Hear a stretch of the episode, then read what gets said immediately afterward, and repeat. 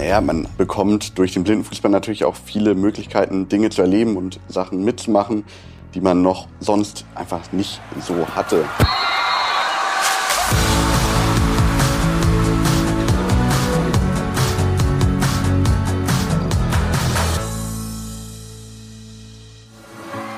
Mehr als ein Spiel. Der Podcast der DFB-Stiftungen Egidius Braun und Sepp Herberger. Und der DFB Kulturstiftung. Mit Nils Stratmann. Ja, und damit herzlich willkommen zu einer neuen Folge Mehr als ein Spiel. Und ich weiß nicht, ob man hier das Knarzen meines Stuhles hört. Ich sitze in einem sehr, sehr bequemen Stuhl über den Dächern von Berlin, denn wir befinden uns hier gerade in einem Konferenzraum der Deutschen Bahn, die netterweise uns äh, diesen Raum zur Verfügung gestellt hat, um den Podcast hier heute in bester Qualität aufzuzeichnen. Und beste Qualität wollen wir natürlich auch im Sound haben, weil wir beste Qualität heute bei unseren Gästen auch hier haben. Wir haben heute nämlich den absoluten Top-Torschützen, Rekordtorschützen der blinden Fußball-Bundesliga hier. Jonathan Tönsing ist bei uns. Hallo. Hallo, freut mich hier zu sein. Und wir haben seinen Chef, nämlich der Trainer der deutschen Blindenfußballnationalmannschaft bei uns, Martin Mania. Hallo. Hallo. Ich freue mich total, dass wir heute miteinander schnacken können hier in Berlin und dass wir uns hier treffen können, denn ihr seid hier jetzt ja für ein Vier-Länder-Turnier, was gespielt wird, in Vorbereitung auf die kommende Europameisterschaft. Da werde ich mir morgen auch gemeinsam mit meinem Sohn eure Partie gegen Polen anschauen. Da wollen wir natürlich auch gleich drüber sprechen. Aber im Vorfeld dieses Podcasts natürlich wie immer unsere erste Frage an euch. Und ich würde sagen, wir starten mit dir, Jonathan. Warum ist Fußball mehr als ein Spiel? Jeder spielt Fußball. Es ist einfach die Sportart geworden. Und man macht es nicht nur, um irgendwie dann zu spielen, sondern man fängt an, irgendwie mit Freunden auf dem Schulhof zu kicken. Man muss nicht immer direkt, äh, was weiß ich, ein Spiel machen, sondern gibt einfach so viele Abwandlungen, womit man einfach Spaß haben kann, Fußball zu spielen und da irgendwie eine schöne Zeit dann zu haben mit seinen Leuten. Und dadurch ist Fußball mit Abstand viel mehr als ein Spiel. Und du bist ja schon ewig dabei auch tatsächlich. Also du bist schon ewig, ja sogar im Spitzensport, im Blindenfußball angekommen. Seit zehn Jahren spielst du mittlerweile schon in der Blindenfußball-Bundesliga. Du hast mit 13 Jahren angefangen, hast damals noch eine Sondergenehmigung gebraucht, dass du da spielen kannst. Wie bist du zum Blindenfußball gekommen? Ja, also ich war früher schon mit neun Jahren einmal beim Blindenfußball. Da hieß es, ich soll wiederkommen, wenn ich ein bisschen größer bin. Gut, an der Größe hat sich seitdem nicht viel geändert, aber dann kenne ich, oder Wolf Schmidt ist ja der Trainer beim FC St. Pauli und der hat mich damals 2011 angefragt, ob ich für ein Fotoshooting, wo jemand gesucht wurde, Blindenfußball spielen möchte, weil ich beim FC St. Pauli im Millantor die Dauerkarte habe und darüber kannte er mich. Dann habe ich gesagt, ja, gerne. 2012 hat er mich mal wieder angesprochen, ob ich mal zum Training vorbeikommen möchte und ich soll auch gerne Freunde mitbringen. Und das fiel mir dann so Donnerstagabend ein, ach ja, morgen ist ja Blindenfußball. Nochmal schnell zwei Freunde fragen, ob sie mitkommen wollen. Wollten dann zum Glück auch mitkommen und dann waren wir den Freitag da, haben da Spaß gehabt und dann hieß es, ja gut, dann sehen wir uns nächste Woche wieder. Und das hieß es dann so ein paar Mal. Irgendwann war ich dann im Ligatraining und ein knappes halbes Jahr später stand ich dann plötzlich in Braunschweig das erste Mal gegen Stuttgart im Ligabetrieb auf dem Platz. Und jetzt ist es eine riesige Erfolgsgeschichte geworden und du sollst Deutschland nach Möglichkeit äh, zur Europameisterschaft äh, schießen, zum Europameisterschaftstitel. Ich will gar keinen Druck aufbauen, ich stelle das jetzt einfach mal so in den Raum und äh, für den Druck ist nämlich dein Trainer verantwortlich und den wollen wir jetzt erstmal einmal hier begrüßen. Für dich auch die Frage, was macht für dich den Mehrwert des Fußballs aus, Martin? Ja, natürlich erstmal der Sport, der äh, absolut genial ist, der natürlich Spaß macht, aber dann auch das, das Arbeiten mit den, mit den Jungs, äh, nicht nur das, was dann letztlich im Spiel auf dem Platz ist, sondern die tägliche Arbeit, äh, das, was wir auf dem Trainingsplatz machen, aber auch abseits, äh, wenn wir irgendwie im Hotel sind und all diese Dinge, die da mit einhergehen, äh, das ist dann doch eben, glaube ich, mehr als nur ein Spiel. Und auch du hast ja lange selber Fußball gespielt und bist dann aber irgendwie im Blindenfußball am Seitenrand an der Bande gelandet. Wie kam das zustande? Ja, äh, ich war tatsächlich in der Oberstadt auf dem Kopfsteinpflaster ähm, und zwar im Sudhaus. Äh, war ich damals noch mit einem Kumpel einen trinken und äh, kenne so ich sehr sehr gut. Brauchst du nicht ausführen jetzt? genau. Ja, und da saßen wir eben abends zusammen und äh, er war, das ist der Sebastian Schleich, der war eben schon beim Blindenfußball und hat mich dann gefragt, äh, ob ich davon schon mal was gehört habe und Lust hätte vorbeizukommen. Gesagt, getan. Und dann war ich das erste Mal dabei im Training und ja, da habe ich dann Taby Kuttig unter anderem und den Ali, unsere Nationalspieler ja auch zwei, trainieren sehen. Und das war dann, da war es um mich geschehen tatsächlich. Äh, das hat mich so fasziniert und äh, seitdem war ich dann dabei.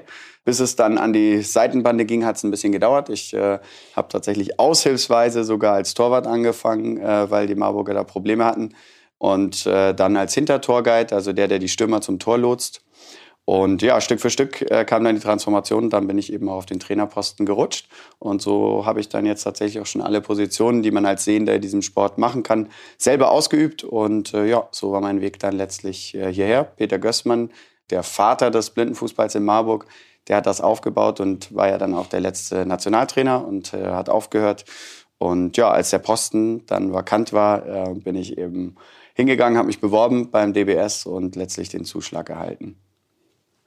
Wir haben ja schon mal auch mit einer Folge von mehr als ein Spiel einen Spieltag der Blindenfußball-Bundesliga, damals beim MTV Stuttgart begleitet. Aber ich glaube, es ist trotzdem ganz gut, Jonathan, wenn du noch mal einmal kurz das Spiel zusammenfasst. Was macht den Blindenfußball aus und was unterscheidet ihn vielleicht auch vom traditionellen Fußball, mit Ausnahme davon, dass alle Feldspieler eben nicht sehen können? Ja, also Blindenfußball wird auf einem kleineren Feld gespielt. Wir spielen 40 mal 20 Meter großes Feld, also so groß wie ein Handballfeld mit Kunstrasen. Die Tore sind Hockeytore, also Feldhockeytore. An den Langseiten haben wir sogenannte Seitenbanden, die das Feld begrenzen. Es wird vier gegen vier Blinde gespielt, plus einem sehenden Torhüter. Der darf aber aus einem kleinen Zwei-Meter-Raum nicht raus. Und dann haben wir sogenannte Guides, wie Martin ja schon erzählt hatte, einen sogenannten Hintertorguide, der hinterm gegnerischen Tor ist. Wir haben einen Mittelguide, und der Torhüter, der sehen darf, darf auch guiden. Und der Torhüter darf bis 12 Meter vor sein eigenes Tor guiden, der Hintertorguide auch bis 12 Meter vor das gegnerische Tor. Und die Mittelzone gehört dann dem Mittelguide, der an der Bande steht. Ja, auch ein sehr großer Unterschied ist, wir müssen den Ball ja irgendwie hören, weil sehen können wir ihn nicht. Ähm, der Ball ist kleiner, ist so groß wie ein Futsal und schwerer und er hat die größte Änderung, er hat Rasseln drin, damit man den Ball hören kann. So ist der Ball akustisch markiert. Jeder Spieler, der sich bis auf drei Meter einen anderen nähert und nicht den Ball hat, muss Voy sagen. Voy kommt aus dem Spanischen und heißt viel wie ich gehe, um so Kollisionen zu vermeiden, die es trotzdem natürlich gibt. Blindenfußball ist schon eine körperliche Sportart, wo es auch schnell und körperlich gut zur Sache geht.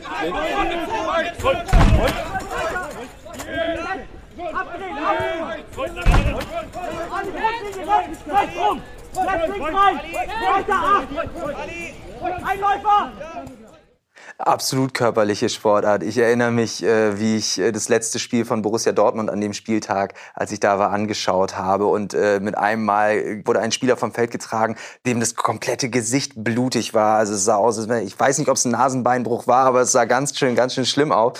Und es war so, ja, das passiert halt.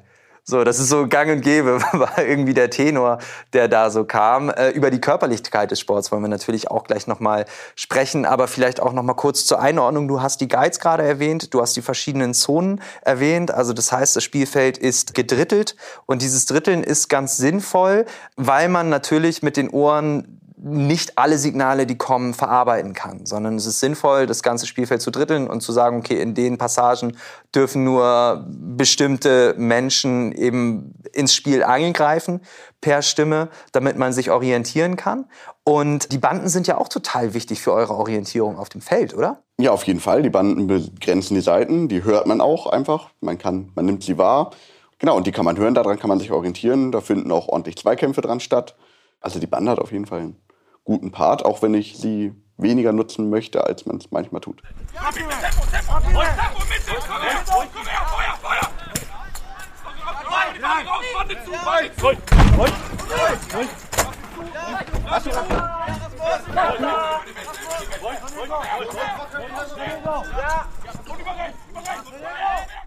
Ich habe mit Alex Fannmann im letzten Podcast äh, gesprochen, der eben auch sagte, ja, das Feld darf gar nicht viel größer sein, weil man dann die Banden eben nicht mehr so gut hört und sich nicht mehr auf dem Feld orientieren kann. Ich habe mir das immer so vorgestellt wie so Pflegedamäuse, die eben quasi über ihr Gehör sich wirklich das komplette Feld vorstellen können. Und als ich damals in Stuttgart war, habe ich selber mal so eine Brille aufgesetzt, wie ihr sie auch tragen müsst. Denn es ist ja so, dass äh, alle Spieler auf dem Feld mitunter verschiedene Sehstärken noch haben, damit aber alle wirklich nichts sehen können tragen sie sogenannte iPads. Das sind aber nicht die teuren Dinger von Apple, sondern halt Augenbinden, wenn man, wenn man so will, dass man wirklich nichts mehr sieht. Und mir ist wirklich schwindelig geworden. Ich konnte mich nach zwei, drei Sekunden ich wusste nicht, wo ich bin. Ich bin fast hingefallen, einfach weil so viele Geräusche um mich rum waren. Und deine Aufgabe als Stürmer, Jonathan, ist es ja auch, Tore zu schießen, selbstverständlich, zu wissen, wo das Tor ist und zu wissen, wo die Gegenspieler sind. Und da, und da kommen wir jetzt auf die Guides nochmal zurück, da helfen dir ja die Guides, vor allen Dingen der Hintertor-Guide. Wie funktioniert da die Kommunikation? Das ist eine Riesenübungssache. Ne? Mit einem Guide sich einzuspielen, das dauert und wenn es dann klappt, klappt es gut, weil der Guide weiß einfach, was ich brauche. Also ich bin ein Stürmer, der viel die Meterangaben braucht. Das ist auch, dass der Hintertor-Guide sagt, wie viele Meter sind es zur Grundlinie weil ich damit dann schon auch spielen kann. Ne? Wenn ich jetzt über außen komme, weiß ich, auf wie viel Meter ich bin. Natürlich auch Infos, wie viele Gegner sind noch da, was wäre jetzt der geeignete Weg, ist rechts offen, ist links offen. Dann auch mal natürlich jetzt wäre eine gute Möglichkeit zum Schießen. Natürlich dann nicht, jetzt wäre eine gute Möglichkeit zum Schießen. Das verpackt man natürlich alles in kurzen, kompakten Aussagen. Dafür ist der Guide einfach super wichtig und die Zusammenarbeit dann natürlich auch. Ja, und deine Zusammenarbeit mit deinem Guide ist ja offensichtlich überragend gelaufen in der letzten Saison. 31 von 41 Toren hast du für den FC St. Pauli geschossen und da waren ganz wichtige dabei, unter anderem das letzte Tor, nämlich das Siegtor ja im Finale quasi der der blinden Fußball Bundesliga. Ihr seid deutscher Meister geworden im letzten Jahr. Du warst ja, ich glaube, das kann man so sagen, die Lebensversicherung. Aber nicht nur du alleine, sondern wahrscheinlich auch dein Guide hinterm Tor. Ja, am Ende ist es immer ne, so eine Saison oder was wir da geschaffen haben mit der deutschen Meisterschaft, ist immer nur mit einem kompletten Team irgendwie möglich. Dass ich da 31 Tore geschossen habe, ist mir bis heute, ja, also hätte ich nicht gedacht. Und klar, also es ist immer ein, ein riesen Zusammenspiel von Blinden und Sehenden, damit sowas überhaupt möglich ist, dass man so erfolgreich spielt. Das fängt von hinten an, der, der Torhüter, der die Information gibt, wie wir den Spielaufbau spielen wollen, wie wir defensiv uns zusammenziehen, damit wir nicht dann auch 41 Gegentore kriegen, was natürlich bei 41 Geschossenen nicht gut wäre. Geht weiter über den Mittelguide, geht bis zum Hintertorguide. Das ist einfach ein riesen Zusammenspiel, wie es in jeder Sportart oder Teamsportart dann ist. Und das ist im Blindenfußball mindestens genauso wichtig. Du hast den Torwart gerade angesprochen. Der Torwart kann sehen. Ich habe mich tatsächlich gefragt, weil man ja als Torwart in diesen kleineren Toren ja nochmal deutlich andere Fähigkeiten braucht, weil ja mitunter von viel, viel näher dran geschossen wird. Die Frage vielleicht an dich, Martin. Manuel Neuer im Tor der äh, deutschen Blindenfußballnationalmannschaft. Hätte er da auch den Mehrwert, den er beim traditionellen Fußball hätte? Vielleicht den Mehrwert nicht. Sein mitspielendes Spiel, das ist bei uns zwar auch möglich, aber natürlich nicht so, so raumgreifend, wie er es ja dann macht. Aber seine Fähigkeiten, die er hat, äh, also wenn ihr eine Nummer habt, sehr, sehr gerne. Den das ist die falsche Antwort. Du musst sagen, dein Torwart ist natürlich viel, viel besser. also weil ich stelle mir ja eben auch, also die Kommunikation ist ja eben auch wahnsinnig wichtig. Du bist nicht nur Torwart, sondern du, du musst ja eben auch von hinten die Mannschaft lenken. Ja, absolut. Aber ich, das sind schon Fähigkeiten, die du auch im, im sehenden Fußball hast oder, oder ausbilden musst als Torwart. Da wird ja auch immer gefordert, dass du viel sprichst. Aber du musst natürlich deutlich präziser sein und du musst dich überhaupt erst umstellen auf das, das blinde Spielen. Das ist natürlich was anderes. In meinem sehenden Mitspieler kann ich irgendwie auch mal sagen, hey, rechts oder irgendwas. In einem Blinden versuche ich dann natürlich möglichst präzise und in kurzer Zeit das anzusagen. Und so kann ich natürlich vieles auch, sagen wir mal, vorentlassen oder im Keim ersticken, sodass gar nicht erst der Torwart eingreifen muss. Das heißt, das Guiding absolut ist natürlich ein ganz, ganz großer Punkt und äh, kann auch nicht, nicht jeder dann letztlich. Ne? Manuel Neuer haben wir leider nicht getroffen. Aber Silke Rottenberg, ehemalige Welttorhüterin und zweifache Weltmeisterin mit der Nationalmannschaft der Frauen. Und die hat uns mal erzählt, wie sie den Blindenfußball bisher erlebt hat. Und ich durfte das Ganze selber mal ausprobieren und jetzt weiß ich halt einfach auch, wie schwer das einfach ist. Also gar nichts zu sehen, sich orientieren auf dem Platz, einfach nur vorwärts, rückwärts laufen, schauen, wo ist die Bande, laufe ich überhaupt nach rechts oder laufe ich nach links. Also da haben wir einige Dribbelübungen gemacht, einige Laufübungen, das war schon sehr, sehr anstrengend. Und der Tammy war mein Guide, das war total cool, wie er mich da geführt hat, also ähm, es war eine mega tolle Erfahrung. Und zum Schluss haben wir noch ein kleines Spiel gemacht, sechs Minuten. Ich kann ja nur sagen, ich war nach, nach 25 Minuten, ich war total platt, mein Kopf war leer, ich war wirklich so fertig nach diesen 25 Minuten, deswegen finde ich das unglaublich, was die Jungs auf dem Platz leisten. Aber zurück zu Martin und zum Blindenfußball. Gerade wurde ja schon deutlich, wie fertig Silke Rottenberg nach ihrem Spiel war.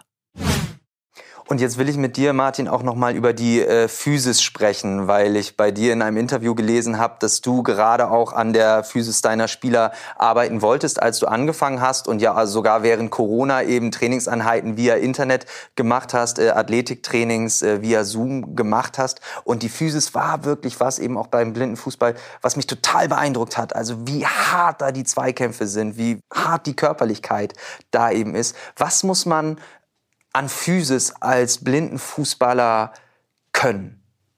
Genau die Frage haben wir uns auch gestellt und äh, habe ich dann viel eben im, im, Trainerteam und mit unserem Athletiktrainer besonders auch eben dann da ähm, überlegt und auch mit unserer medizinischen Abteilung. Und was klar ist, ist die Rumpfstabilität. Also der Core ist ganz, ganz entscheidend, weil ja viel auch Zweikämpfe an der Bande sind, viel Schieben und Drücken, was dann letztlich da ist. Und wenn ich eben in der Hüfte zu ähm, locker oder weich dann bin, nicht genug Muskeln habe, dann werde ich auch leicht mal weggeschoben und verliere dann meine Position. Ne? Kann man vielleicht ein bisschen mit dem Basketball vergleichen, der ja auch so ein Ausboxen dann immer hat, um die bessere Position. Und das ist eben im Blindenfußball auch so. Das brauche ich. Und zusätzlich äh, brauche ich einfach insgesamt eine, eine, enorme Stabilität, weil ich natürlich auch als Angreifer ähm, mich vieler Angriffe der Verteidiger erwehren muss, die im sehenden Fußball längst abgepfiffen würden als, als Foul. Äh, einfach durch das blinde Spiel ist mehr Körperlichkeit erlaubt. Deswegen muss ein Stürmer eben auch in der Lage sein, das abzukönnen. Und äh, da haben wir einfach angesetzt und äh, einfach versucht, für, für Blinde etwas zu entwickeln, was sie dann auch zu Hause machen können, weil das natürlich eine Schwierigkeit ist, weil sie immer jemanden eigentlich brauchen dazu. Und deswegen haben wir da äh, angesetzt, dass das wirklich niederschwellig zu Hause für sie möglich ist, in ihren Alltag einzubauen, um da besser zu werden. Gibt es auch die Möglichkeit, diese Einheiten sich vielleicht nochmal anzuschauen, vielleicht für andere blinde Menschen, die gerade diesen Podcast hören und äh, sich vielleicht sagen, okay, Blindenfußball interessiert mich, aber vor allen Dingen Training interessiert mich und Rumpfstabilität interessiert mich. Ich meine, es sind Trainingseinheiten, die extra für blinde Menschen gestaltet wurden. Gibt es die Möglichkeit, äh, das irgendwo abzurufen? Bisher ist es so, wir haben ein paar Aufnahmen. Das meiste ist aber tatsächlich dann auch äh, für die Jungs als Audioanleitung haben wir das dann gemacht. Das heißt, unser Athletiktrainer hat die Übung auch aufgesprochen, sodass das dann möglich ist. Wir haben es auch schriftlich, aber das Audi ist dann doch besser. Und äh, genau das ist das, was wir bisher haben. Das heißt, es existiert nichts, was jetzt vollständig digital online ist, aber äh, sollte da irgendwo Interesse bestehen, ich glaube, da ist die Szene auch so klein, dass man gerne in Kontakt knüpfen kann.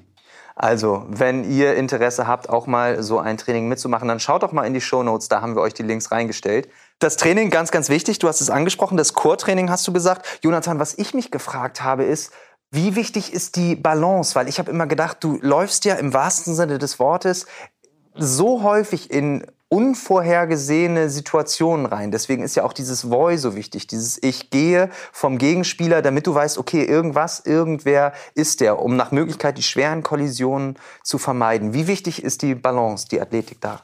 Super wichtig, ne? Also ist ja genau das, was du sagst. Und komischerweise erwischen einen die Spieler immer in dem Moment, wo man mal nicht so steht, wie man eigentlich gerne stehen möchte, wenn der Gegner einen erwischt. Dadurch ist es super wichtig, die richtige Balance zu haben, da trotzdem irgendwie seine Aktion noch weiterzufahren und dann auch noch im Notfall unter Gegnerdruck zu schießen, was einfach schwieriger ist. Und dadurch ist ja auch ganz klar zu sehen, dass die meisten Tore fallen im blinden Fußball, wenn nicht direkt der Gegnerkontakt da war. Dadurch ist Balance auf jeden Fall ein sehr wichtiger Punkt. Du spielst jetzt mittlerweile seit zehn Jahren, du hast mit 13 Jahren angefangen, das heißt, es dauert nicht mehr lange, da hast du mehr Zeit in deinem Leben ja, mit Blindenfußball verbracht als ohne. Inwiefern hat der Blindenfußball eben auch diese Athletik, die Balance, auch der Mut, der natürlich auch dazu gehört, sich in diese Situationen zu begeben, dein Leben auch außerhalb des Platzes bereichert? Naja, man bekommt durch den Blindenfußball natürlich auch viele Möglichkeiten, Dinge zu erleben und Sachen mitzumachen, die man noch sonst einfach nicht so hatte. Und auf jeden Fall ist da eine große Entwicklung zu sehen. Ich, ja, am Ende war ich wirklich noch jung, als ich mit dem Blindenfußball angefangen habe und bin dann auch relativ früh ja relativ weit oben in Blindenfußball reingerutscht und habe sehr, sehr viel Zeit auch in den Blindenfußball investiert. Und natürlich prägt einen so eine Zeit. Und gerade wenn man so jung da dabei ist, ist es unvermeidbar, dass es einen prägt und auch natürlich außerhalb beschäftigt. Und ja, das ist ein großer Punkt in meinem Leben. Das Thema Zeit ist ein gutes Stichwort. Ihr habt alleine in diesem Jahr schon wahnsinnig viele Lehrgänge gemacht. Ihr wart im Januar für ein Wochenende, ein verlängertes in Hennef, wart im Februar noch mal da in Hennef bei Köln, im März auch noch mal, im April gab es ein Vier-Tage-Turnier in Spanien und auch nochmal einen Lehrgang in Hennef. Jetzt seid ihr hier in Berlin. Ende des Monats geht's nochmal nach Marburg und dann geht's erst nach Italien, dann zur Europameisterschaft, über die wir natürlich auch gleich sprechen wollen. Aber ja, es ist ein wahnsinnig zeitintensiver Sport. Es sind wahnsinnig viele Wochenenden, die ich hier sehe, die ihr eben dem Sport geopfert habt. Und das in einer Sportart, von der man ja nun nicht gerade leben kann, leider.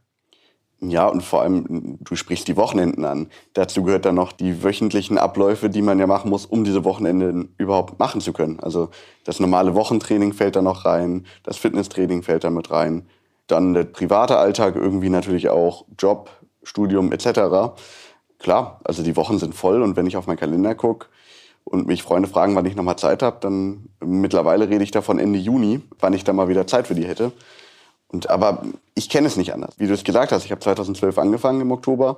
Sagen wir mal so, ab 2015 kenne ich es einfach, dass mein Jahr voll geplant ist und man baut sich alles irgendwie drumrum. Man findet immer irgendwie eine Lücke, wo man dann mal was noch reinschieben kann, wenn man damit einfach routiniert ist, ähm, das zu machen. Und am Ende macht man es ja auch gerne. Man hat Spaß dabei.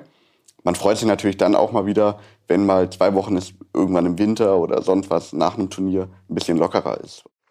Die deutsche Blindenfußballnationalmannschaft wird unterstützt vom DBS, vom Deutschen Behindertensportverband und jetzt auch von der Sepp Herberger Stiftung, die ja schon lange auch die äh, Blindenfußball-Bundesliga unterstützt, die es ja seit 2008 gibt. Und ich habe so das Gefühl, es gibt eine gewisse Aufbruchsstimmung, die merke ich auch in der Stiftung so. Man, man unterstützt jetzt auch die Nationalmannschaft und man will das jetzt weiterentwickeln und man will auch allmählich irgendwann demnächst dann auch mal nach Möglichkeit ein paar äh, Erfolge sehen, also Titel sehen. Bisher war es ja immer so, dass, dass es andere Nationen gab, die im wahrsten Sinne des Wortes weiter waren im Blindenfußball, Martin. Allen voran natürlich äh, Brasilien, die bisher, glaube ich, immer die Paralympischen Spiele gewonnen haben. Argentinien ist, glaube ich, auch sehr, sehr stark. In Europa ist die Türkei, glaube ich, auch ganz gut dabei. Ja, und Spanien, äh, und ist Spanien. auf jeden Fall der Rekord, Rekord-Europameister. Ja. Und Deutschland hinkt dann noch so ein bisschen hinterher. Was sind da die Probleme, Martin? Ja, Probleme. Ich glaube, der Zeitfaktor auf jeden Fall ist ein Punkt. Also der Blindenfußball in Deutschland ist einfach noch sehr, sehr jung. Seit 2008 gibt's ja die, die Bundesliga erst und äh, dementsprechend ist da einfach erstmal ein Schritt zu gehen und überhaupt sich zu entwickeln. Und ich glaube, das ist gemacht worden jetzt, dass man da aufholt, weil die anderen einfach schon 10, 20 Jahre voraus dann haben. Jetzt sind wir, glaube ich, dann an dem Punkt eben auch mit der Stiftung, dass wir wirklich mehr Möglichkeiten haben. Deswegen werden unsere Wochen und Wochenenden voller. Aber äh, ich glaube, alle, alle sind weiterhin voll dabei und äh, wollen das. Und äh, dementsprechend merkt man auch durch natürlich den höheren Input, dass wir dann auch einfach äh, weiterkommen und uns, glaube ich, jetzt stark entwickeln. Apropos weiterkommen, im Juni ist dann die Europameisterschaft in Pescara in Italien. Ihr seid in einer Gruppe mit England, Polen, Rumänien, Deutschland und Spanien. Gegen Spanien habt ihr dieses Jahr schon gespielt. Gegen Polen spielt ihr morgen hier bei dem Länderturnier in Berlin. Wie rechnet ihr euch da die Chancen aus in diesen Spielen, vor allen Dingen in der Gruppe, Martin? Ja, äh, die Chancen stehen gut, denke ich. Wir arbeiten da einfach sehr, sehr zielgerichtet für uns. Und äh, es ist so, dass wir mit Spanien und England natürlich zwei starke Gruppengegner haben. Und dann haben wir mit Rumänien und Polen zwei Gegner, die leistungstechnisch unter uns anzusiedeln sind. Und ja, wenn man sich dann ausrechnet, zwei aus der Gruppe kommen weiter, dann ist, glaube ich, klar, die Möglichkeiten sind da. Es wird auf jeden Fall nicht einfach, aber äh, das, das brauchen wir auch gar nicht, sondern wir, wir arbeiten ja dafür, dass wir uns das verdienen und äh, wollen dann durch die Gruppe auch durchgehen. Zumal die Europameisterschaft ja auch das eine ist. Das andere sind die Paralympischen Spiele 2024 in Frankreich. Und da ist die Europameisterschaft und dann später auch die Weltmeisterschaft 2023 in England, ist ein ganz wichtiger Faktor, um sich zu qualifizieren für die Paralympischen Spiele. Ja, absolut. Äh, es ist so, dass dadurch, dass sie in Paris stattfinden, eben Frankreich auch schon den Platz sicher hat. Somit bleibt nur noch ein europäischer Platz übrig. Das heißt, der Europameister bekommt den Platz. Dementsprechend natürlich ist der Weg erstmal äh, dann doch ein steiniger. Es gibt noch die Möglichkeit auch über die Weltmeisterschaft 2023. Dort bekommen die ersten drei auch noch einen Platz zugesprochen. Insofern besteht da noch eine Möglichkeit. Aber das ist ein schönes Fernziel, aber damit beschäftigen wir uns ehrlich gesagt ähm, gar nicht, auch wenn es vielleicht äh, abgedroschen klingt. Aber ähm, genau, wir freuen uns erstmal auf jetzt das Wochenende, was wir vor der Brust haben. Das steht erstmal für uns an. Ich lasse euch da noch nicht ganz weg. Jonathan, lieber äh, für die Olympischen Spiele bei der Europameisterschaft qualifizieren als Erster oder unter den Top 3 bei der WM? Das ist mir so egal, ich möchte einfach zu Olympia. ähm, ich bin da wie Martin und ähm, ich fahre ja nicht zu einer EM, um zu sagen, naja, da möchte ich mich dann im Notfall nicht qualifizieren.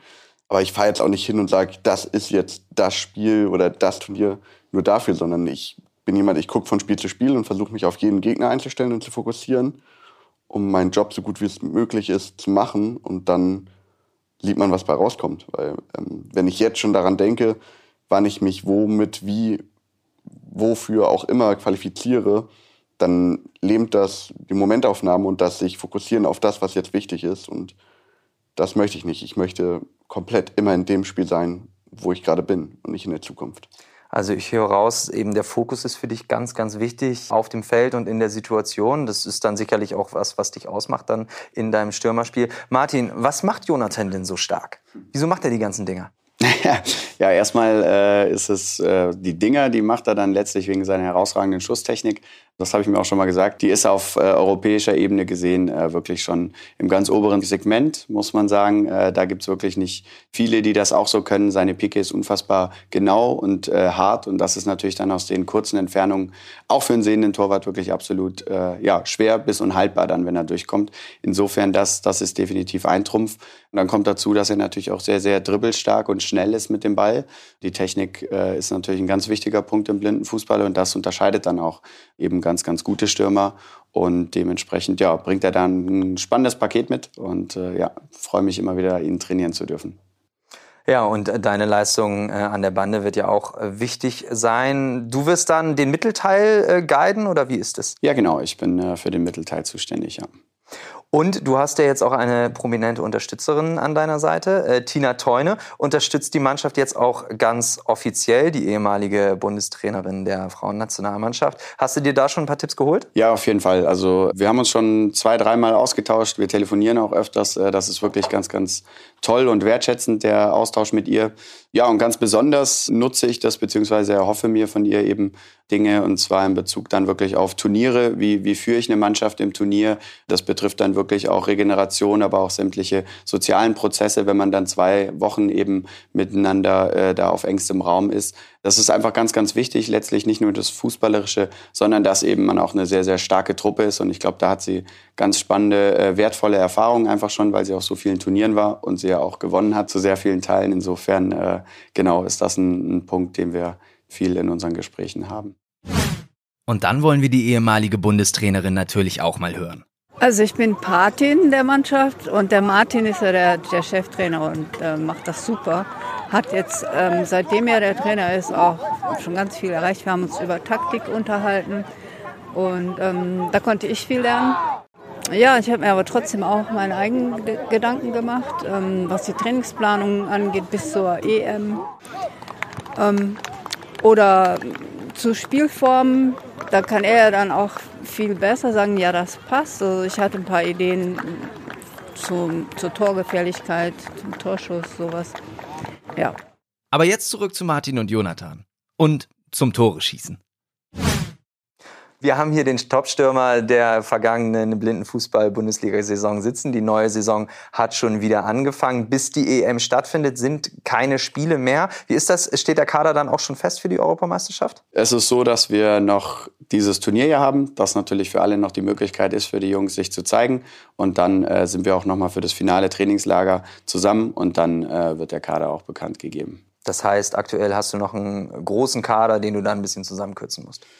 Ja, sehr groß würde ich nicht sagen. Das ist natürlich im Blindfußball, äh, wir haben natürlich weniger Möglichkeiten, weil wir dürfen ja in der Nationalmannschaft äh, anders als in der Bundesliga nur B1-Spieler, also vollblinde Spieler nominieren. Das verkleinert ja dann nochmal den Kreis. Wir sprechen bei uns von eben dann 10 bis 15 Athleten.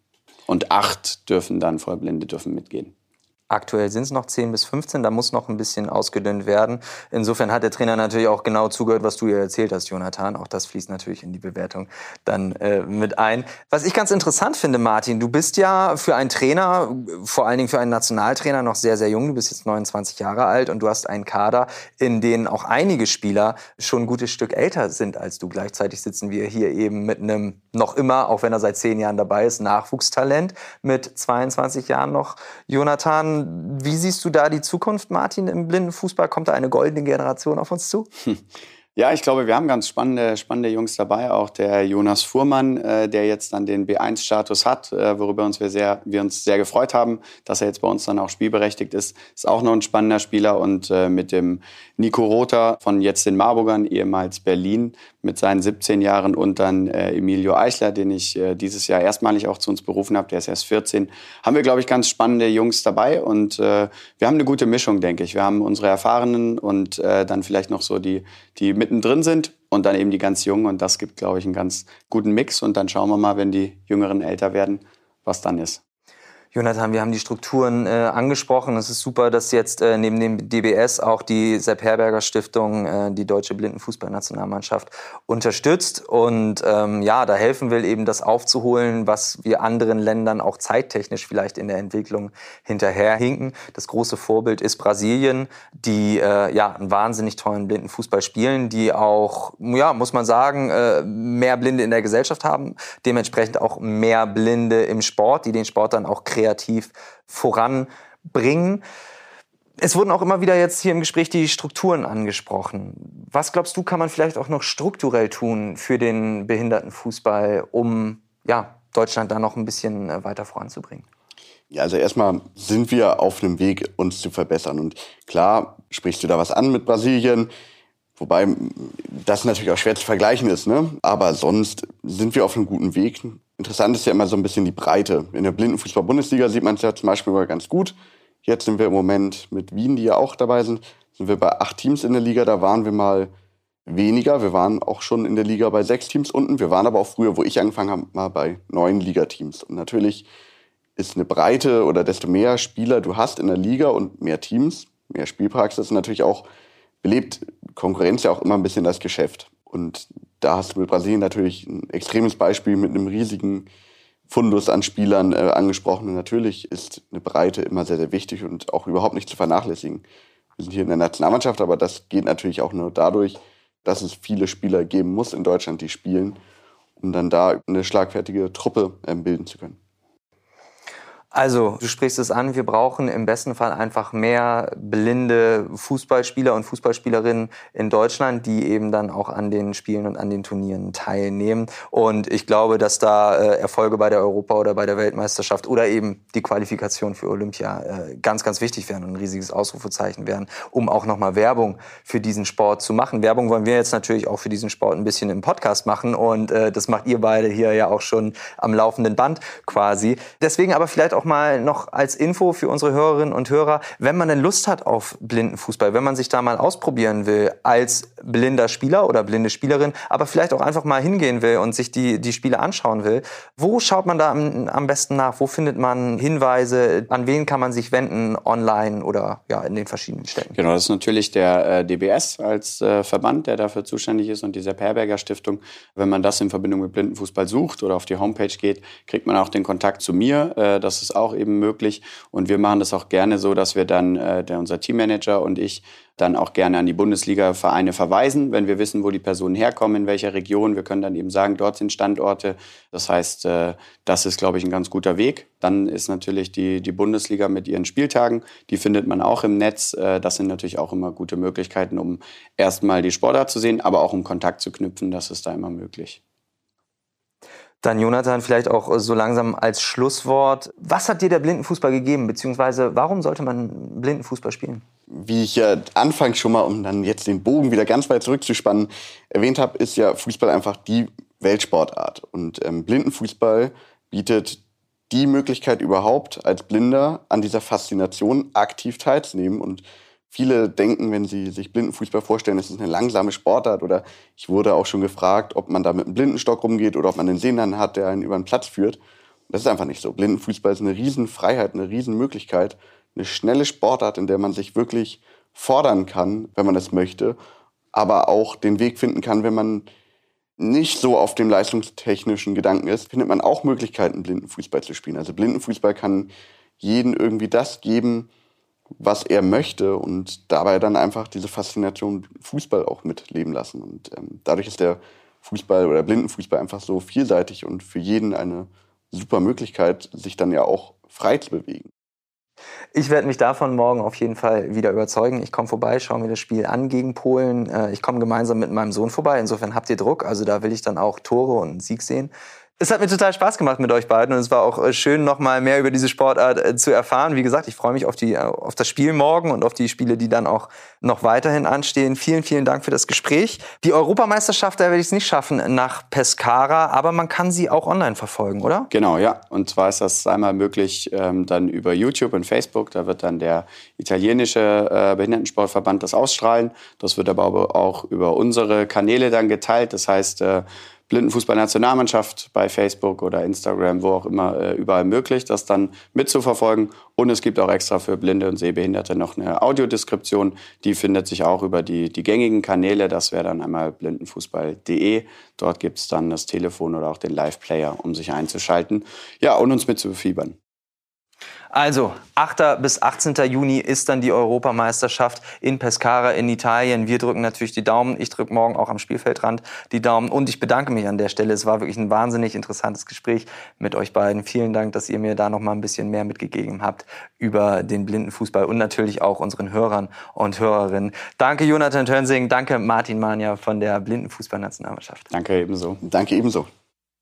Ja, ich glaube, wir haben heute wirklich einen ganz guten Eindruck vom Blindenfußball bekommen und was diesen Sport auch in seiner Körperlichkeit und seiner Schnelligkeit ausmacht. Alle Infos zur EM findet ihr eben natürlich auch in den Show Notes und wie ihr da welche Spiele verfolgen kommt. Alles weitere auch in den Links in den Show Notes. Und ja, wenn ihr mehr Lust habt auf Blindenfußball, schaut gerne natürlich mal beim Spieltag der Blindenfußball-Bundesliga vorbei und hört auch gerne mal in unsere alte Folge, in unsere Reportage zum Blindenfußball rein. Auch die findet ihr hier natürlich. Und äh, ja, wenn ihr schon dabei seid, hört gerne auch mal in unsere anderen Folgen rein. Unter anderem in unsere vorletzte Folge. Da hatten wir nämlich äh, jemanden aus der anderen Nationalmannschaft da. Herr Bierhoff war da, unser Geschäftsführer der Nationalmannschaft und der Akademie. Und der hat auch ein bisschen aus dem Nähkästchen geplaudert. Also, wir hören uns wieder im nächsten Monat. Damit ihr das nicht verpasst, abonniert gerne diesen Podcast auf Spotify, auf Apple Podcast oder wo auch immer ihr Lust habt. Und bis dahin macht euch einen schönen Frühsommer. Tschüss.